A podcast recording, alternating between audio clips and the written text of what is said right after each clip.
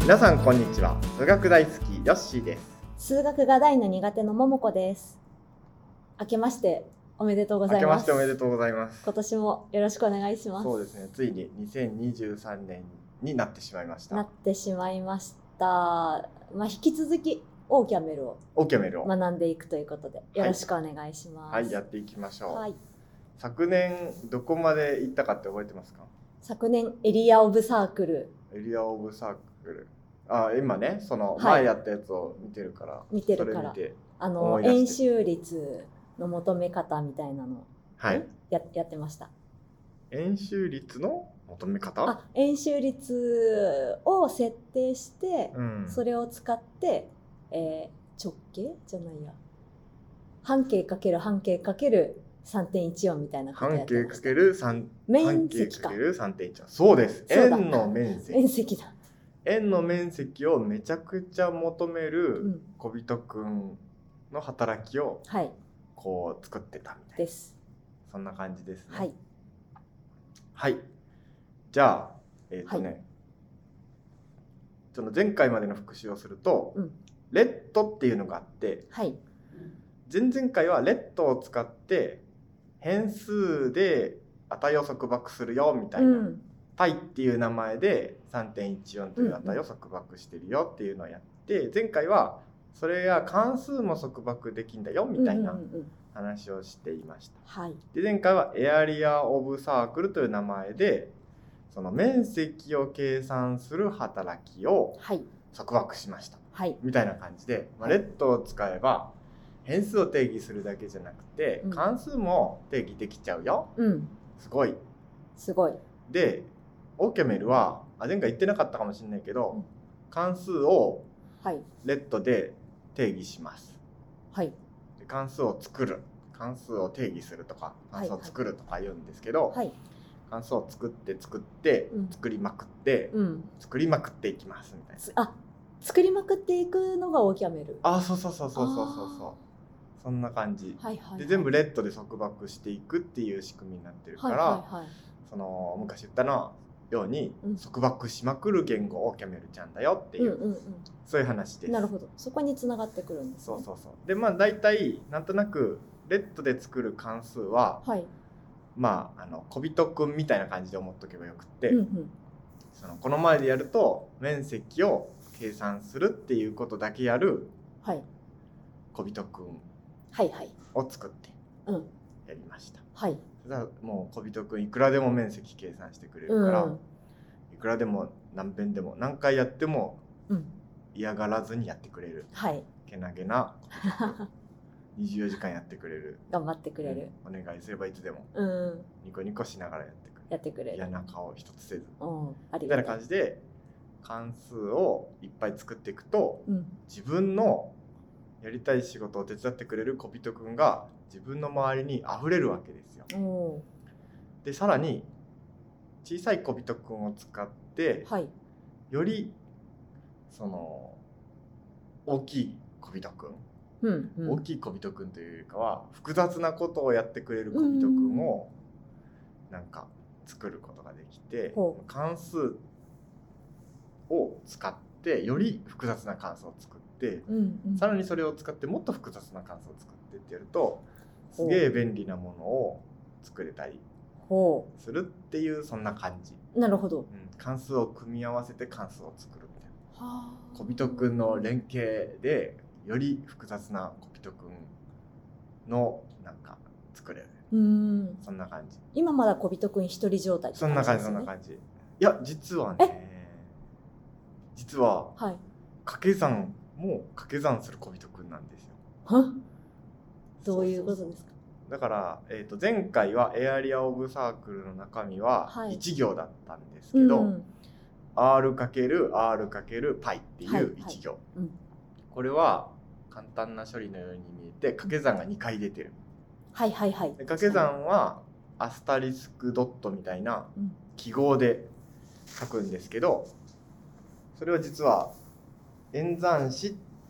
ていうふうに見見える、はい実はこれも関数なんですよ。ほ掛け算っていうのは2つの数字をもらってう、はい、そのかけた値を返すっていう関数になってうるんんうんでうすんよ、なのでこれは掛け算関数つまり小人君を中で読んでるんでほより小人君小人掛け算を小人君を2回呼び出すうは小い人君みたいな感じ、おおちょっと複雑ちょっとその偉い小人マネージャーになってる、あうんだから部下がいる感じあなるほうどんそんな感じはいはいははいじゃあやっていきましょう、はいえ前回ページ数で言うと何ページだったか覚えてますか、い全く覚えてませんえっとね3.1だった気がするえよく覚えてますねえうん覚えてる3.1覚えてるっていうかちょっと見てきたからあ見てきた、うんあ今日どこからかな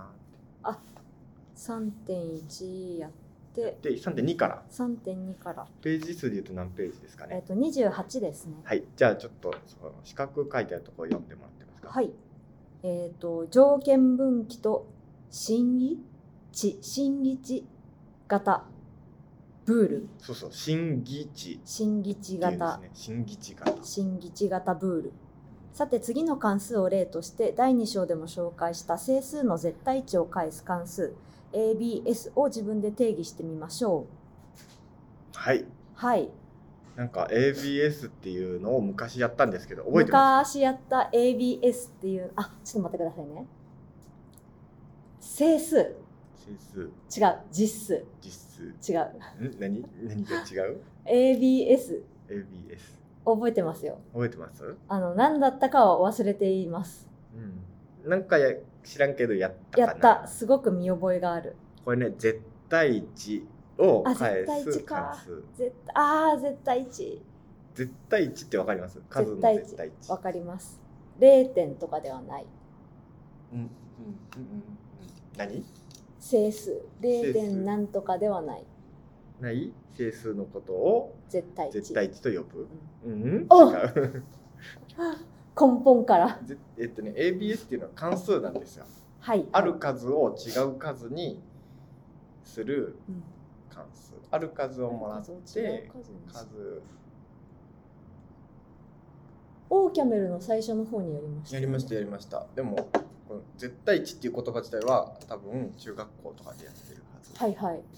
で中学校からもう数学は苦手だったものうんで、じゃあ中学校の復 中習学校の復習になっもうてねうん1の絶対あ絶対値っていうのはなはんいか縦棒を数字の前と後ろに書いてはい書いた感じうん1の絶対値ははいこう1の右と左にこう縦棒を書く感じで1の絶対値はあや1ったなマイナス3の絶対値は3 3そうそうそうどうそうどんな感じ真ん中の数字だけ取ってる感じああそんな感じゼロからの距離、あそうそう0からの距離そうだからマイナスの数はうん、プラスの数に変わるけど、うんプラスの数はそのままっていうやつが絶対値あれ 0. 点いくつとかも絶対値になりますっけなりますありゃりゃがなりますが、はいまあえっとオーキャメルの最初の時に出てきたやつは、はいえーとりあえず整数の範囲の絶対値っていうのがあって、うーんそれをやりましたねはいっていうのを思い出した、そう思い出しましたそうでしすさねっきの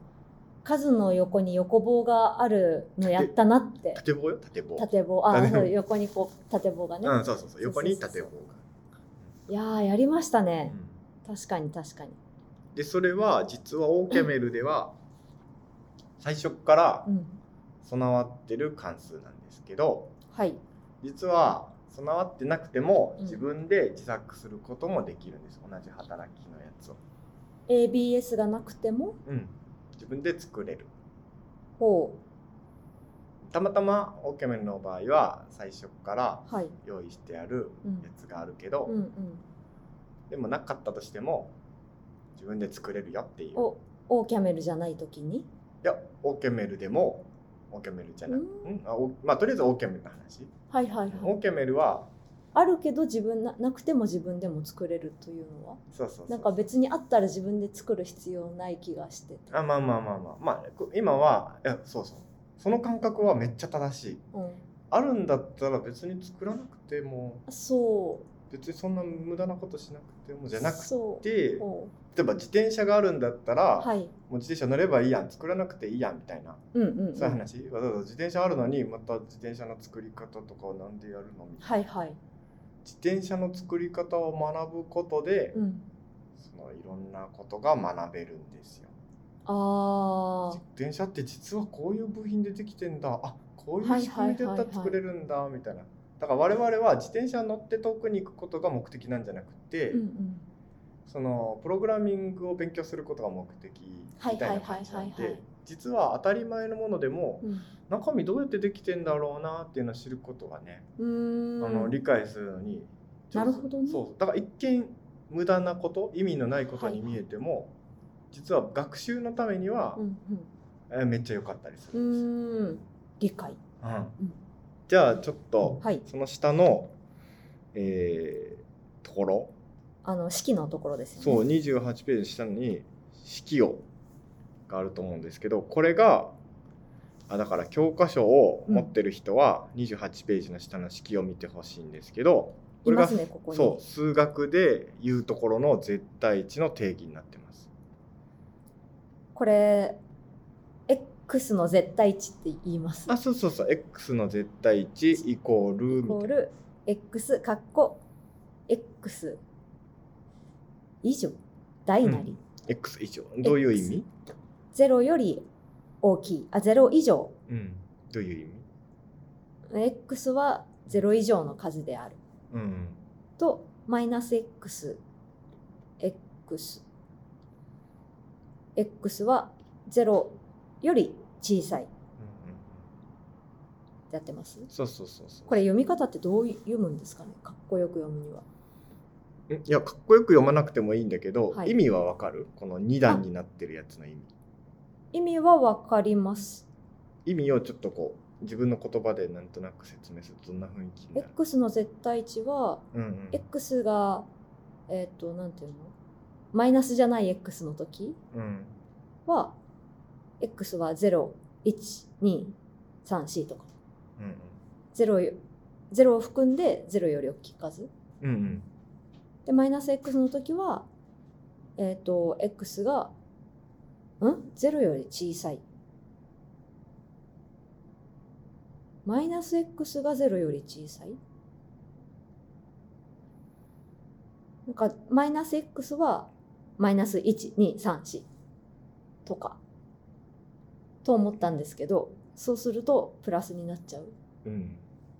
わかりませんわかりませんでししたた 結論えっとですねこれの読み方は、はいこれは大きな目に関係なく数学の話なんだけど、はいこの右に書いてある x が0以上みたいなやつはその条件になってるんですよ。はいなのでその絶対値 x の値っていうのは、うん x が0以上の時は x そのものと同じですよ。はいはいはいはい。 x が負の時はうんマイナス x と同じですよっていうふうにするとあそういうふうに定義されてる。ああ同じですよってことなのか。同じ同じではないよ。同 じあえっ、といやいやマイナス x はこのこの式の時にあーちょっと日本語がおかしくなっちゃったんで お戻しします。あなるほどね。はい。えっ、とそうよそうえ何 ?x がだから絶対値する前の x の値 x っていうのは絶対値する前の値ではい。する前の値が正だったらうん絶対値してもそのまま、うんはい。絶対値する元の値がマイナスだったらうん0以下0より小さかったらうんマイナスつける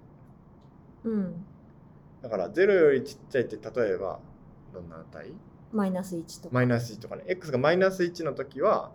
それにマイナスつけるんですよあ今すごい謎だったのが当たり前なことじゃないですかつまり。うん、うん、当たり前な当のたり前っぽくないですかだって1の時は x が1の時は整数ですよあ整数じゃなくて、うん、整数えっ、とそのままですそのよま1234とかマイナスついてない数の時は、ま、あそうマイナスがついてない数の時はマイナスつきませんよって言ってるように見えるいやいや違う違う違うん X がマイナス1の時を考えてくださいよ X がマイナス X 1がのマ時イナス1の時に、うんマイナス1の絶対値を考えるとうん X にマイナスつけるつまり X は何でしたっけ X がマイナス1の時にマイナスをつけるえだってついてるじゃんはいはい X がマイナス1の時にマイナスをつん X がマイナス1の時にマイナスをつけるだって X 風だからねあー1どうどういうどういう計算 X がマイナス1の時にマイナスをつけるんですよねそのうんそうそ X うそうそうあの相殺されちゃうから何と何がマイナスとマイナスがあそうそうそうだかそうらうん絶対値が1にちょっとな間をしあの省略しないで言うと、マイナスはいマイナス1、はいはいマイナスああはいはいそうはそいう X がマイナス1の時はマイナスマイナス1だ、はいはいはいあのカッコがついてるタイプですよねまあまあまあそんな感じ、そうするとマイナスとマイナスが相殺されてはいはい1になる、うんうんうんつまりマイナス1の絶対値は1っていう話はいはいはいはいマイナス100とかも一緒でうんうんマイナス100の絶対値はマイナス100が負だからはいはいマイナスつけて、うんマイナスマイナス100になってああ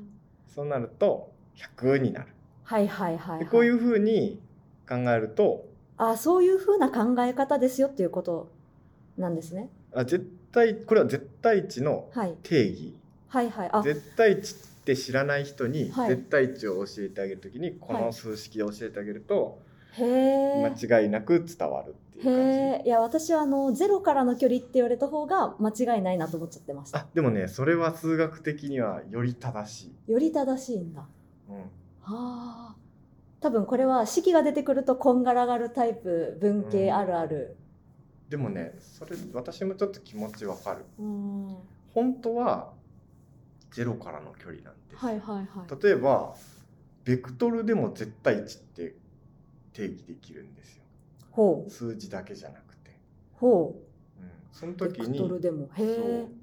そうそのゼロからの距離っていうのはベクトルの中のゼロっていうのははい原点からはい何はいはいはいも動かないベクトルのことではいはいはいつまり原原点からの距離みたいになるんですよ。うんうんうんうんそうするとベクトルの矢印の長さがベクトルの世界では絶対値になるんだはけいど、はいはい普通の数字の世界だと、ある意味ではプラス方向とマイナス方向の前と後ろしかない世界の、はいはいまあ、はベいクトルみたいなものと思っていいから、おうおうおうおそうしたらまあ一緒のことっていう結局は同じことを言ってる。なるほどそれを言い言い換えたというか式にするとまあこうなりますっていう感じなんですそかうそうそうあーあの普通の自然数の時自然数じゃない整数の世界でのはいベクあの絶対値の定義をそのまああえて噛み砕くとこんな感じになるよみたいな。なるほうどんああでちもょっとうんすっきりドッキリした。まあでもそんな感じで、はいまあ数式で書くとちょっと変に見えるかもしれないけど、でもこうやると、うんこの約束で計算すると、はい正の時は変えない、負の時はマイナスつけとくってやると、はいマイナスにマイナスがなってうんプラスになるよっていうので、はいはいはい絶対プラスにうんう持っんていけるはいはいっていう感じです。うんうんでこれをじゃあこの考え方をちょっと、えー把握した上で、はい OK メールで書いてみましょうっていうのが次のページのはい29ページの上の方の灰色いところ、これは打ってみる感じですか打ねってみる感じで打了って解みでますしちょょっとお待ちをう久しぶりのオーキャメル始めそうです久ねしぶりの、うんそう新年のオーキャメル始めオーキャメル始めここに来てるのかあフォーカスを当てないとああそうそうそうイギリス複数イコール if もしも x が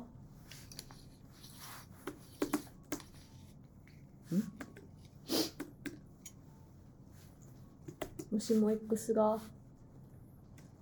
レッドが抜けてるかもしれないあ本当だちょっとかレッドあ ABS レッド ABS 矢印でプリンとかもできるあそうか、ゼロこの善は何だろう善 x エルスマイナス x これあちょっとこれはい入力する前に、これどんな感じか想像できますえっ、と x が0より大きいえっ、と0全 x エルスが全く分かんないですゼロ前じゃなくて、はいこれは x 大なりゼロまでがああそこ一まで塊な大なりイコールじゃなくて大なりになってますこダイナリーになってますなってれ一塊ほうほう x があ if はもしっていう感じ、はいはいはもいし x 大なりゼロ前の時の時 x エルスでエルスはそうじゃない時みたいな感じそうじゃない時うん全 X そうじゃない時ああーの時マイナス X がマイナス X じゃない時ちょちょちょ ちょちょ大混乱、 if、はい x 大なりゼロっていうのが、はいはいその条件部分なんですよはいでこれは if 分 if 式って言って、はいその場合分けをする時の便利なやつぜ便利な式全までいや if から一番後ろまでへえで if 全 else がキーワードではいその条件部分がお OK の時は満いたす時、全の後の式になりますそうじゃない時い else の向こうの式になりますっていう感じ、あーあーほだから if A 全 B else C みたいにブロックがうはいはい分かはれいた時に、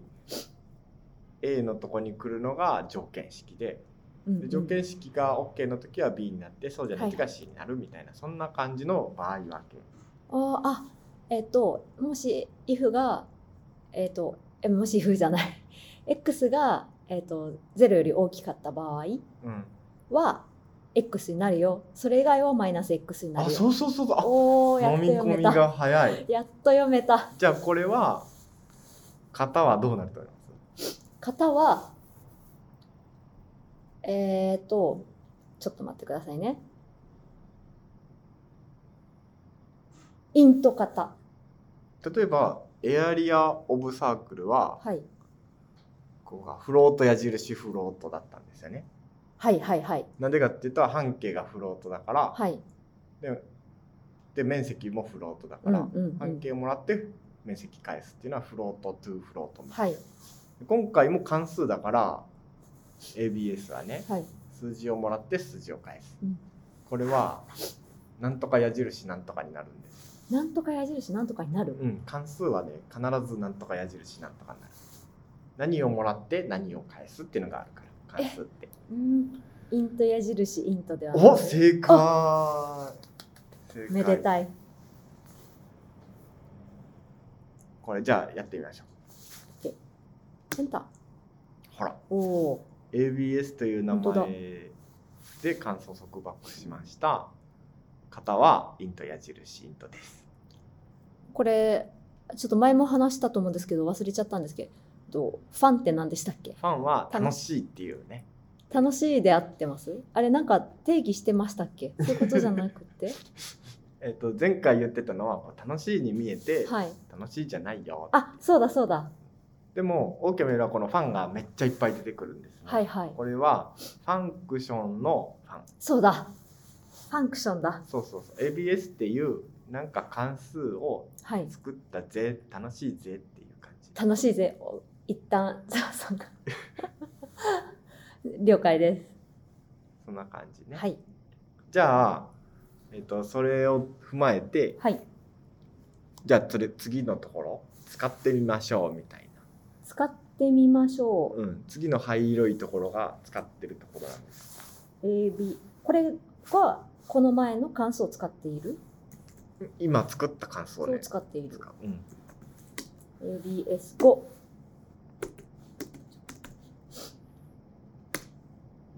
マイナスイント5。うんうん。合ってる合ってる。なんで5の絶対値は5。 ?5 の絶対値は5。はい。その心はその心は、え、なんでそうなると思ったえ、5だから。え、いや、0からの距離は5だから。うんうんうん。さっきの。さっきの式だと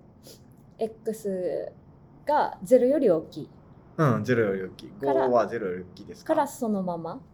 からそのまま。はいだからそのままの数が絶対値あ、いいですね。じゃあ次。はい次はどうなりそう AB ABS これは3これ。はい。これなのりそう絶対値は3でございますなぜならばはい。えーマイナス3にマイナスをつけると3だからそうマイナス。 x がマイナスの時にマイナスをつけたら3になうるん。マイナス3は0より大きい小さいそうそうそう小さいから0より大きいのところにはいがあの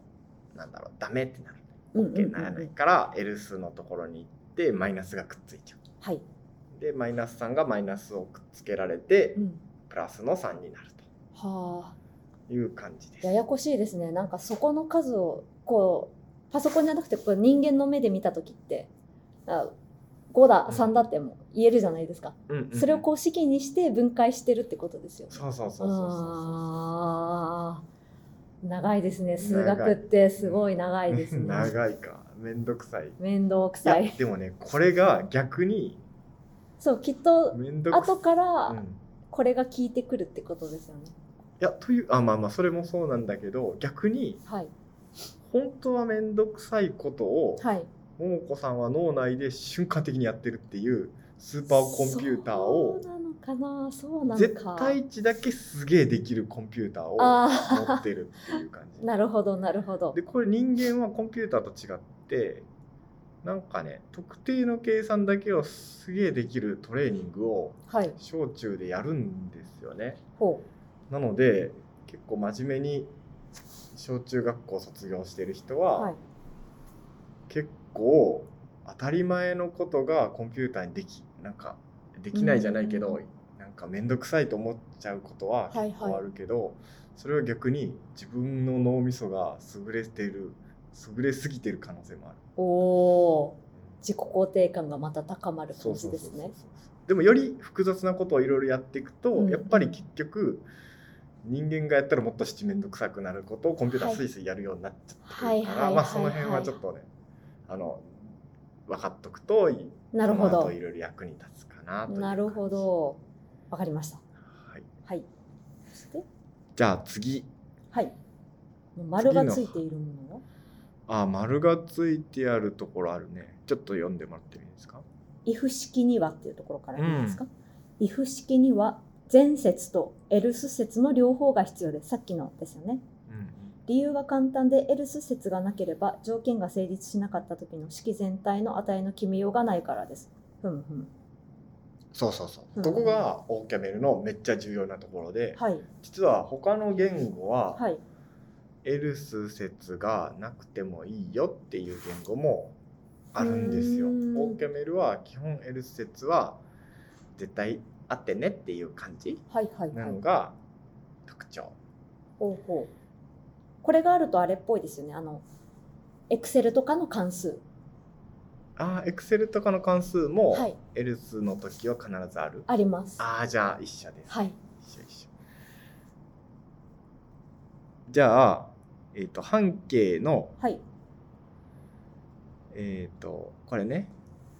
ちょっと書いてなかったけど、この前に定義したからちょっと読んでもらってもいいですか。えー、前に定義した。あ、前に定義したエエアリアオブサークル関数を半径が正かどうかで場合分けして、負であれば0を返すように再定義してみます。ふんふん条件には R 大なり0.0を使います。はい、じゃあ書いてみましょう。はい。あ、ちょっと待ってえーレッドエアリアブサーあクルハイフンじゃなくてあアハインフンになダっちゃったーバーですねこっちかんこっちだあそうねシフト押しながらロ日サー本語クキルーボードだとあそうそうそうエアリア・オブ・サークル R イコール if r 大なり0.0セミ r えーとかける r かけるコロニーになってるよなんとなんと R かけるドット R かけるドットはあなんかいろいろ出てきた π エルス0.0ピピこれ何をやってるかわかりますえーとエアリア・オブ・サークルを呼び出して R が0以上の時あ全座になっちゃっ本当だた R が0以上の時は半径かける半径かける3.14やるじゃない時は0にしますよ合ってます、はいこれはなんかなんでこんなことやるかわかりますなんででしょうわからないこれはエアリア・オブ・サークルをはいまず定義してるんですよ、はいレッドだからはいだから前前同じ名前の関数作ったけど、はいはもうい一回ちょっと作り直し、あ作り直しかうん、作再り利直してるあ作り直しする時ってこう前の関数作った関数消しますよみたいなしなくていい上書きって感じなんですあーそねうそうそうそう上書きじゃないけどまあこういうふうにうーになんかん書けるんですよもうはい一回はい同あじ名前で、そしたらこれをしないとえっ、となんか変なえ円のあれができちゃう面積ができちゃうマイナスの面積ってないじゃないですかあーではないそういうことではない鋭い ええってえでも逆に、はいまあそうそういうことを言いたいのかなと思います、はいつまり R としてマイナスのやつが来たら、はいまあ、ゼロにしとけみたいな、うんうんうんそれが円の面積としてはい正しい働きなのかは、うん実のところ私もよくわかんないけどはいまあでもこれがないと、うんマイナス1の半径の時に、うんうん半径1のやつと同じ面積になっちゃうあ。はいはマいイナはいはスい1かけるマイナス1かけるパイになっちゃうから、はいはいマイナスが2乗で消えてうんはいプラスの値になっちゃって、はいはいはいマイナスの半径なのにプラスの面積になっていいのかなっていうんううんちょっとね、変な気持ちになる。はいうんそれそれってなんかこのエルスの後0.0じゃない方が良さそうじゃないですかなんかエラーとかあーそう出してね。あげた方がいいのになって思いました、あーなるほどねう。んそれもそれ一つあるね。すはいごい 鋭い。ありがとうござい ます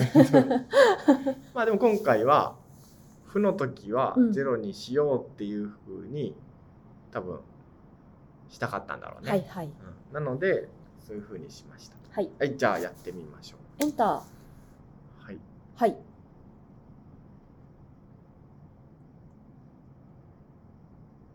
むむはいむむむむむむこれ合ってエアリアるオブサークルうんフロートうんうんトゥフロートうん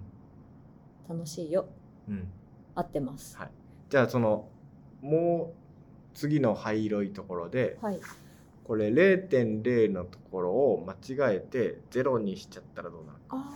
こーれ上で上っていうボタンを押したらさっきと同じやつが出てくるおほおら本当だそうそうそうこれでちょっと消して、 R 最後間違えて学生さんとかがはい、 0.0って打つの間違えてうんうん、 L 数節だから一番最後の0.0をそうゼロにしちゃっしちゃうとはたなんて書いてあります、 55から56番目違うよこの濃い赤線のとこですね、はいはい55から56ってこれはイントだけどんイント型持ってるけどうんえーっとフロートっぽいよそうそうフフロートトだと思われるんだがそうそうそうそうイントになってるよそうそうエクスペクテッドっていうのはオーキャメルちゃんがエクスペクトしてるっていうはい感はいはいじ、それってこの手前に0.0があるからですかじゃなくって惜しい惜しいえっとですねif 式をオーキャメルで書いたら、はいその前節のところとはい、 L 数節のところがうん、同じ型じゃないとダメなんですよああそうなんだそうそうそうはいはいはいあだから点つけないといけないのかそうそうそあう前ー節が R×R×π ではいはいここがフロートになるんですよああそっかなんでフロートになるか分かりますわなんでフロートになるとオッキャメルちゃんがエクスペクトするか分かりますえフロートになるとエクスペクトしてるのはエリア・オブ・サークルがフロートだから昔のエアリア・オブ・サークルだってことそうか昔のエリア・オブ・サークルになっだかちゃらうここは再定義してるから別に違う定え義っ、でいいとその R が0.0って書いてあるから R がどこにここのあ R が条件0.0より大きい場あ合 R が0.0と比べてるからはいあそうですねうんそれもあるし、あとはかけるドットっていうのがフロートからフロートを作る関数で、そうだそうそうそうフロート専用の掛け算なんでああそうだそうそうそうだから両方で分かりますねあーこれってじゃあここの式に出てくる数は全部そのイント型かフロート型かに合わせないといけない例えばこれが R が0より大なりみたいなっああそうそうそてう書き方もちょっと変変やあってみーましょうか、はいえー矢印だからエルス説をちゃんと直して、はいはいなおかつそうそうわふんふんふんふん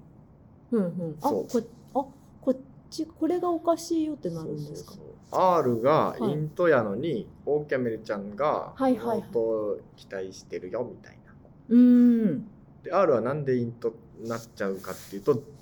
イントゼゼロっていうイントとはい大なり小なりで比べちゃってるから、はいはいはいはいそうイントとイント同士しか比べられないから R はきっとイントなはずだってなるほどオーキャメルちゃんは思ってなるほどそうそうそうそうみたいな感じで。うん、オーケーメルちゃんは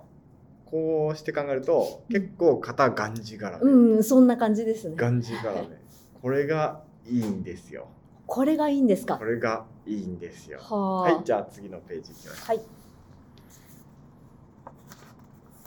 次のページは特に何もなさげ。うんじゃあ飛ばしてはい31ページのところ読んでもらっていいですかはい。えっ、と、三十一ページ。式一の方はブールでなければならない。式二と式三の方は同じでなければならない。はい式1式2式3のはい。とは何かっていうとちょっと上何でにしょう書いてあるちょっと上の1行のところに書いてあるんですけど、はい。そこあ、if 式うんの if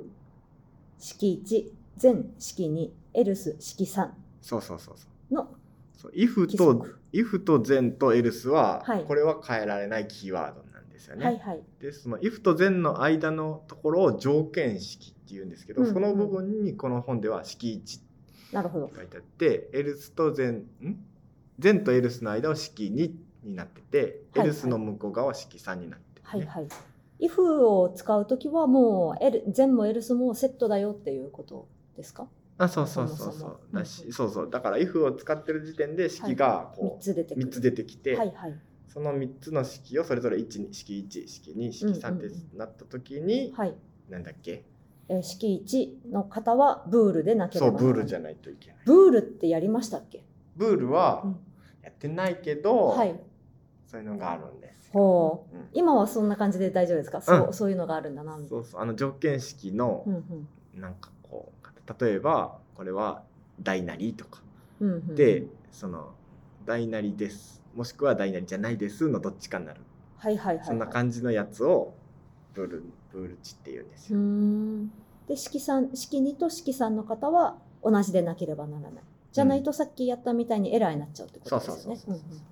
でブールチについて軽く説明すると、はいブールもうんイントとかストリングとかと一緒で、うん基本のオーケーメルの型ですほうほうほで、えー、と値は true っていう値と、うはいはいフォルスっていう値のおー2つの値のどっちかどっちか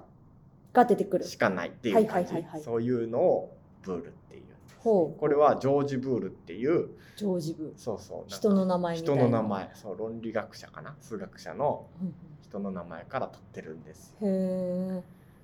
はいじゃあその次のところを読んでもらってもいいですかはいえーっと1つ目式1イコール式2あちょっと待ってくださいその前にあそれ何言ってるかっていうとごめんなさい、はいえっ、とねそのブール値になるやつっていうのは条件式っていうんですけど、はいそういうやつはいろんなやつで作ることができますよっていう文脈で、うん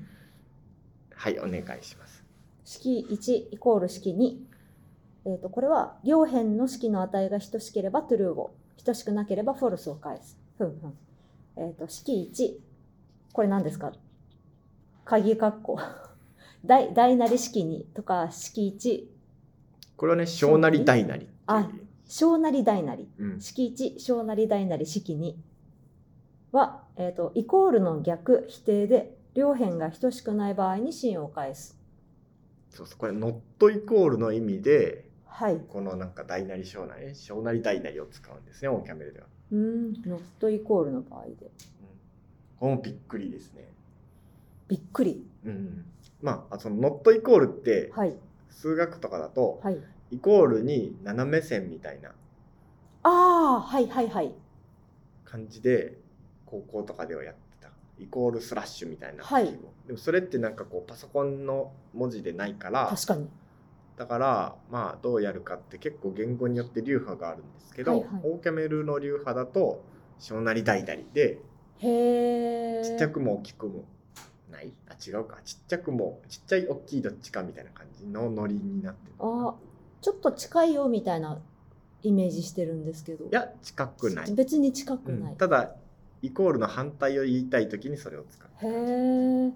そしてイコールだね、うんノットイコールそしてえっ、と小なりうん大なりとこれなんでしょうい以上あ小なりイコール小なりイコール大なりイコールはそれぞれ左は右より小さいより大きい以下である以上であるを表し両辺の値の代償比較を行うふむふむ、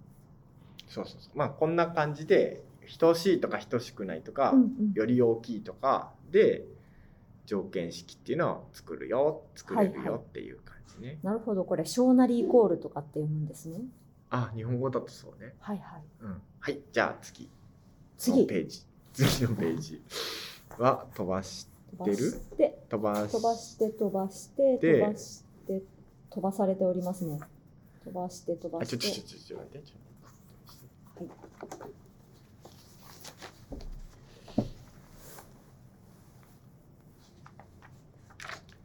そうねそんな感じでで3.3.1ははい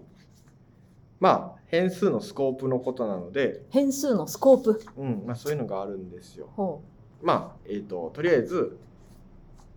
えっ、と今はあんま分かんなくてもよい。逆に言うと前ちょっとね言ったからそれをなんとなくね意識してればよくて、まあ、またえっ、とそういうのが効いてくるところで改めてうはい説明します。あ、3.3か。3.3は省省略飛ばす。はいということで、今日はそんな感じで if を使ってうん条件分岐ができるよ。はそして else は絶対省略しちゃダメだよ。あうんうんうんで、あと割とはい型がんじがらめっていうのが、うん if のところでもなんとなく伺えるかなっていう伺えます雰囲気がんじがらめ感は今までで一番感じますあ一番感じるうん、そうこれからだねうん、これからもっとがんじがらめ感がんじがらはめになってくる感じる大変だことあるかもしれないはいこれがいいんですこれがいいのかそう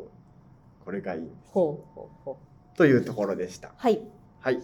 じゃあ今日ははいここまで了解ですありがとうございました、はいありがとうございました